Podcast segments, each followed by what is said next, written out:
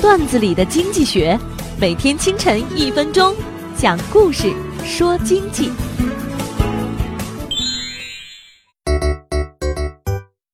毛毛的狗很听话，爱干净，每次方便前都会汪汪叫几声。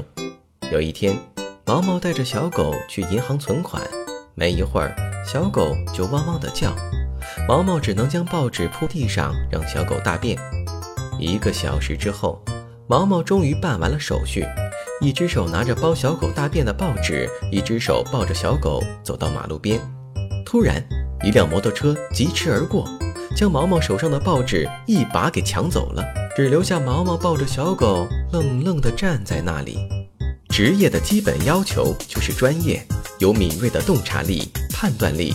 能够专业的分析问题，并迅速做出一个科学的决策，避免行动失误导致利润达不到预期目标。专业主义更重要的是做出客观科学的尽职调查，为决策提供科学依据，否则就会像摩托车上的抢劫者一样，冒着巨大的风险，满以为抢了好几万，到头来才发现只是一堆狗屎。